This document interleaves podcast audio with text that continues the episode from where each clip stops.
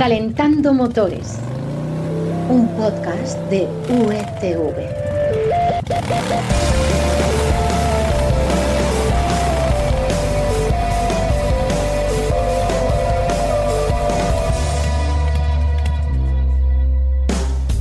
Hola, bienvenidos a Calentando Motores, el nuevo podcast con las mejores novedades del mundo del automóvil. Información que también podéis encontrar. ¿Dónde, Florian? En Marcacoches y en las secciones de motor de El Mundo y Expansión. Muy bien, soy Carlos Espinosa y vamos a hablar de un nuevo coche eléctrico, el Audi A6 e-tron, una berlina con una autonomía que os va a sorprender. Además, para poneros los dientes largos a los que os gusta el 4x4, hablaremos del Ram 1500 TRX, un pickup con 711 caballos, brutal. Y dejamos para el final alguna sorpresa literaria. Pulsamos el botón de contacto, esperamos a que la luz del semáforo se ponga en verde y arrancamos.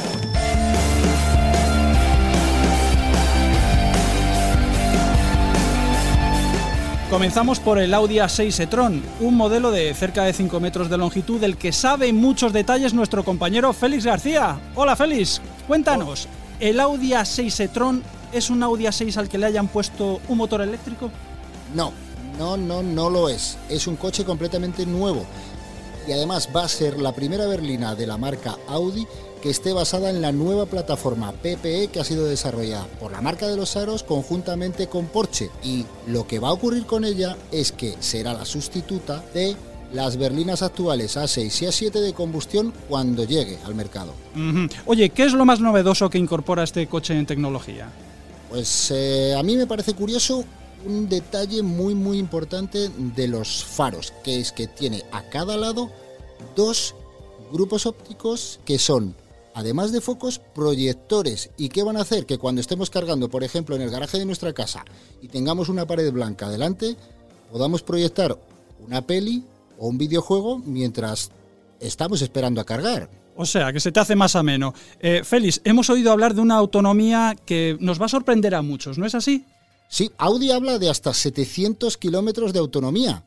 Brutal, porque podremos hacer un Madrid-Barcelona que son 611 kilómetros eh, un, con una sola carga y sin tener que parar. Veremos cuando lo tengamos que probar. Y además anticipan que podemos cargar en puntos de carga con capacidad hasta 270 kilovatios de potencia, lo que implica que en menos de 15 minutos tendremos 300 kilómetros de autonomía cargada. Bueno, 15 minutos no es nada. Muchas gracias, Félix. Cuando lo pruebes, por cierto, aquí te tendremos para que nos lo cuentes, ¿eh? En Calentando Motores. Calentando Motores. ¡Trata de arrancarlo! Un podcast de USB. ¡Trata de arrancarlo, Carlos! ¡Trata de arrancarlo! ¡Trata de arrancarlo, por Dios! Nos vamos ahora al mundo del 4x4 porque se ha desvelado el nuevo pickup de RAM, el TRX 1500 y a la vista de la potencia, 711 caballos, me parece que 1500 no es la cilindrada. Enrique Naranjo, muy buenas. Cuéntanos qué motor lleva esto debajo del capó. Hola Carlos, pues mira, es, es una pregunta muy fácil. Estamos hablando de una super pickup americana, así que, cómo no, tiene que llevar un motor V8 de gasolina, en este caso con compresor, y efectivamente de gran cilindrada, nada menos que 6,2 litros. Algo que seguramente es incomprensible para nosotros aquí en Europa, pero que a los americanos les encanta. Quique, ¿qué prestaciones puede alcanzar un vehículo tan descomunal como, como este? Pues mira, te, voy a dar algún número representativo. Acelera de 0 a 100 en 4,7 segundos, eh, lo, lo, cual es una auténtica salvajada si tenemos en cuenta que pesa casi 3 toneladas. Mm. Fíjate cómo será que tiene hasta un sistema de detección de saltos que protege el motor si despegamos, entre comillas, por pasarnos de velocidad en alguna ondulación del terreno. O sea que con este sistema que incorpora, podría decirse aquí que, bueno, tú que eres un experto en, Dakar, ¿se podría decir que es tan rápido como el coche de Sainz? De Sainz padre. Sí, casi corn igual. Eh, los coches del Dakar están limitados este año a 180 kilómetros hora y el RAM alcanza los 190 pero es, eh, este dato es aún más importante si tenemos en cuenta que pesa prácticamente el doble que el coche de Carlos Sainz. Así que imagínate lo que tiene que empujar ese V8. Claro, claro. Quique, ¿cuánto costará? Y bueno, la pregunta del millón, dinos si va a llegar a España. Bueno, eh, hay que tener en cuenta que RAM no es una marca que tenga estructura en España, así que si queremos comprar uno tendremos que acudir al importador alemán AEC. Y como te podrás imaginar, barato no va a ser. porque los precios arrancan en 119.000 euros, que para que nos hagamos una idea es lo mismo que un Porsche 911, por ejemplo. Pues, eh, pues nada, te íbamos a decir que contaras cuando lo probaras, que nos contaras cómo va, pero creo que nos vamos a quedar con las ganas. Gracias, Quique. Contamos contigo en breve para conocer más novedades.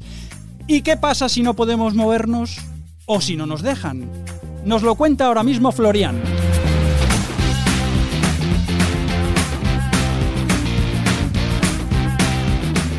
La pandemia nos ha cortado a muchos las alas, la posibilidad de salir.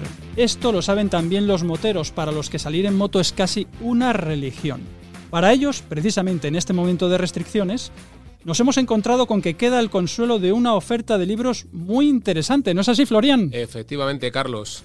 Eh, por ejemplo, Pablo Pardo, que nos recoge en su última guía las mejores carreteras para recorrer en moto por España o Portugal, más de 300 de las mejores vías para disfrutar en nuestra moto por la península. Y un poco más lejos nos lleva Víctor Montane, que recorrió en tan solo 45 días en 2016 la ruta panamericana haciendo 24.000 kilómetros a lomos de una Indian Roadmaster en tan solo 45 días. Madre mía, o sea, casi sin descansar.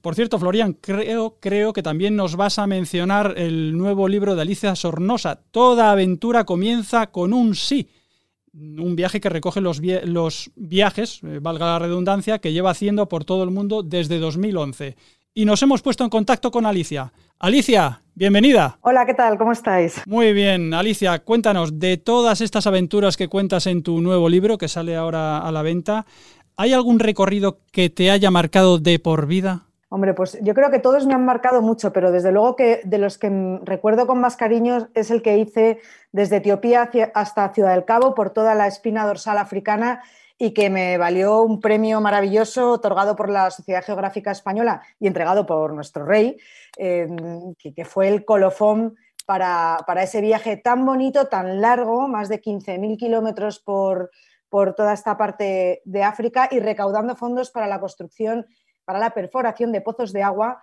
en Etiopía, que creo que es algo muy importante y que tiene mucho que ver con la educación de las mujeres y las niñas africanas. Porque además esta es una de tus grandes características. Tus viajes tienen casi siempre una vertiente solidaria, ¿no es así?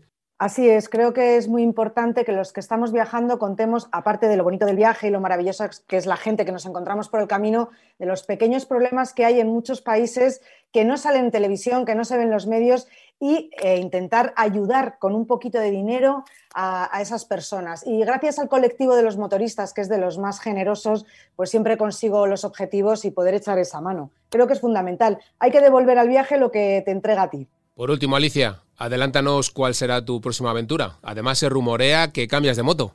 Bueno, cambio de moto porque mi moto era una moto antigua, una Ducati Scrambler del 2016 y la cambio por una Scrambler del 2021, una moto eh, la misma moto, pero muchísimo mejor tecnológicamente. Para empezar, por ejemplo, el embrague ya es una maravilla, no tiene nada que ver, pero sigo con Ducati y sigo con Scrambler porque para mí es la moto eh, perfecta para, los viajes que hago. Así que cambiamos de, cambiamos de, unidad, pero no de modelo. Eh, y la siguiente aventura, si todo va bien, y ya que hablabais de vehículos eléctricos, van por ahí las cosas, no os digo más. Esperamos verlo escrito pronto, ¿eh, Alicia? vive la aventura, pero desde luego escríbela. Por hoy esto es todo. Con estos libros maravillosos nos despedimos. En el próximo programa os contaremos más novedades del mundo del motor.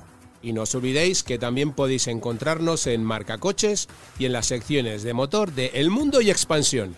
Un saludo del que te habla, Carlos Espinosa. Florian, muchas gracias y un saludo de todo el equipo de motor de unidad editorial. Como siempre, dejamos el motor al ralentí, pero no lo apagamos porque en breve estaremos de nuevo contigo. Hasta entonces, disfruta del motor. ¡Adiós!